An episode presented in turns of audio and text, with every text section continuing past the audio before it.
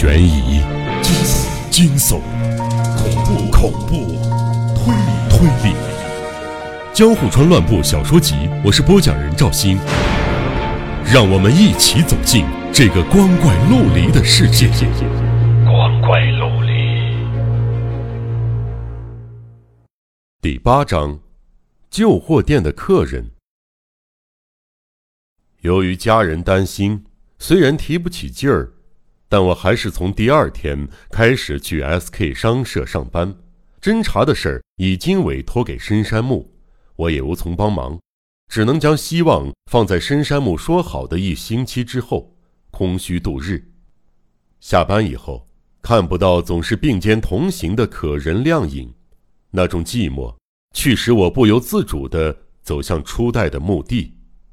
每一天，我都准备花束。到他全新的祖塔婆前哭泣，而每去一次，我复仇的决心也就越行坚定，感觉每一天都获得了新的不可思议的力量。到了第二天，我再也按耐不住，搭乘夜班火车拜访镰仓的深山木家，但他不在。向邻居打听。得知他前天出去之后就没有回来，看样子，那天在朝鸭道别之后，他就直接去了什么地方了。我心想，这情况在约好的第五天之前，就算来访，也只是白跑。不过到了第三天，我发现了一件事儿，虽然我完全不明白那意味着什么，也算得上是一个发现。我迟了三天。才总算窥见了深山木庞大推理体系的冰山一角。深山木提到的神秘的景泰蓝花瓶，始终在我的脑海盘旋。这天，我正在公司工作，一边打算盘，满脑子想的却都是景泰蓝花瓶。奇妙的是，在朝鸭的咖啡厅第一次看到深山木涂鸦时，我对景泰蓝花瓶。就没有初见面的生疏感。哪里有那种景泰蓝花瓶呢？我曾经在哪儿见到过它，而且是以可以联想到死去初代的形式。这些信息残留在我脑中一角。奇特的是，有一天，它被算盘上的某个数字牵动，景泰蓝突然浮现在我的记忆表面。想起来了。我在初代家隔壁的旧货店，曾看过他。我在心里暗暗叫了一声。当时已经过了三点，我匆忙离开，赶到旧货店去，直闯店里，劈头问了老店主一句：“我记得这里本来摆着两只巨大的景泰蓝花瓶，已经卖了吗？”我装作路过的客人这样询问。“呃啊呃，是的，已经卖掉了。”啊。真可惜，我原本想要的，什么时候卖掉的？两只都被同一个人买走了吗？啊，他们是一对儿的，但买主不同。那两个古董真是精美，放在这种穷酸的小店，实在是可惜了。出售的价格也挺高的。什么时候卖掉的？有一只是昨晚卖掉的，真不巧，您错过了，被一个外地人买走的。另一只我记得是上个月，对，上个月二十五号卖掉的，正巧是隔壁发生事情的日子，我记得很清楚。就这样，喜爱闲聊的老人接着长篇大论地说起隔壁出事儿的经过。听完后，我得到明确的结论：第一个买家是个商人打扮的男子，定下花瓶后付了钱回去了。隔天中午，派了个人过来，把用布巾包好的花瓶扛了回去。第二个买家是个身穿西服的年轻绅士，买下后当场招了辆人力车，把花瓶带回去。两边都是过路的生客，当然不知道他们的身份。不必说，第一个买家前来领花瓶的日子。正好是杀人命案发生当天，这一点引起我的注意，但我完全不知道这意味着什么。深山木一定也在思考花瓶的事儿。为什么他会如此重视这只花瓶？一定有什么缘由才对。我记得是凤蝶花纹的。哎，哎，是这样，没错，是黄底的，上头有许多凤蝶。我记得那是只高约三尺、直径颇大的大花瓶，暗黄底色，上面有许多用银细线勾勒的黑色凤蝶，四处纷飞。那花瓶是从哪里得来的？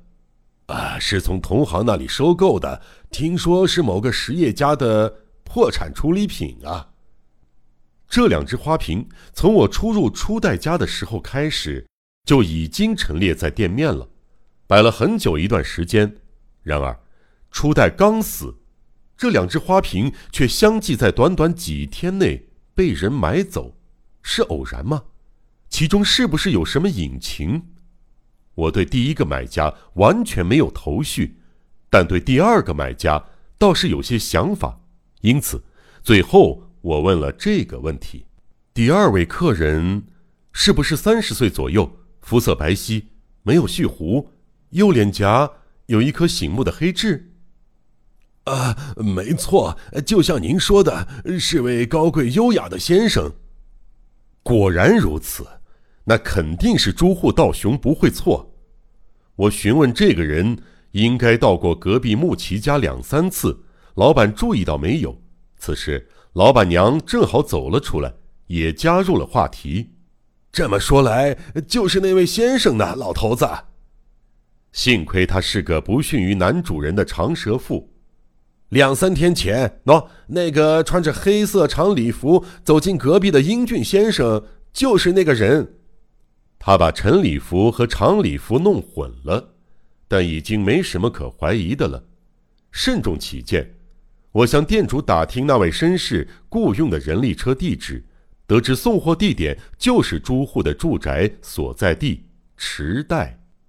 这样的揣测或许太突兀了，但是像朱户这类所谓的变态，是无法用常理判断的。他是个无法爱上异性的男人。不是吗？是为了获得他心仪同性的爱，甚至企图夺走对方的恋人，不是吗？他唐突的求婚攻势是那么激烈，他对我的求爱又是那么疯狂。想到这些，难道不能断定求婚失败的他，为了从我手中夺走初代，铤而走险，在详尽的计划之后，犯下不留下证据的杀人重罪吗？他这个人头脑聪慧、冷静，拿着手术刀残酷的切割小动物，就是他的研究项目。他是个冷血动物，视鲜血为常物，他可以毫不在乎的牺牲生物的性命，把它们当成实验材料。我不由得想起他刚搬到池袋不久，我拜访他时亲眼看的恐怖场景，他的新居。在距池袋车站半里之遥的地方，四周十分的萧条，是一栋孤零零的、气氛阴森的木造洋馆。旁边还有一栋作为实验室的别馆，铁墙环绕整个宅子。家里只有单身的他、十五六岁的书生以及煮饭的阿婆三个人。除了动物的惨叫声以外，没有活人的气息，十分的冷清。往常。他往返于住所和大学的研究室，沉溺于异常的研究中。他的研究主题不需直接接触病人，而是与外科方面的开创性发明有关。当时是夜晚，我走进铁门，听见了可怜的实验动物，主要是狗，那令人不忍听闻的哀嚎，从那条狗口中发出的凄厉叫声。令人联想到濒死前疯狂的挣扎，那哀嚎声重重的撞击到我的胸口上。一想到实验室里现在或许正进行一场惊心动魄的活体解剖，我就无法不感到毛骨悚然。一进大门，刺鼻的消毒水味便迎面扑来，我联想到医院的手术室，脑海里浮现监狱刑场的场景。动物直面死亡时束手无策的惊恐嚎叫，令我想要堵住耳朵。我甚至想改变主意，打道回府。才刚入夜不久，主屋却没有一道窗子是亮的，只有实验室的窗户透出亮光。我宛如置身噩梦，来到玄关，摁下门铃。一会儿之后，旁边实验室入口的电灯亮了起来，主人朱户站在那儿，他穿着潮湿的橡胶手术衣，被血糊染的鲜红的双手伸向前方。这些情景至今历历在目，我还能清楚地忆起那鲜红色在电灯光线下发出妖异光芒的景象，可怕的一念冲塞了整个胸口。然而我却无法求证，只能无精打采地走在夜幕降临的郊区路上。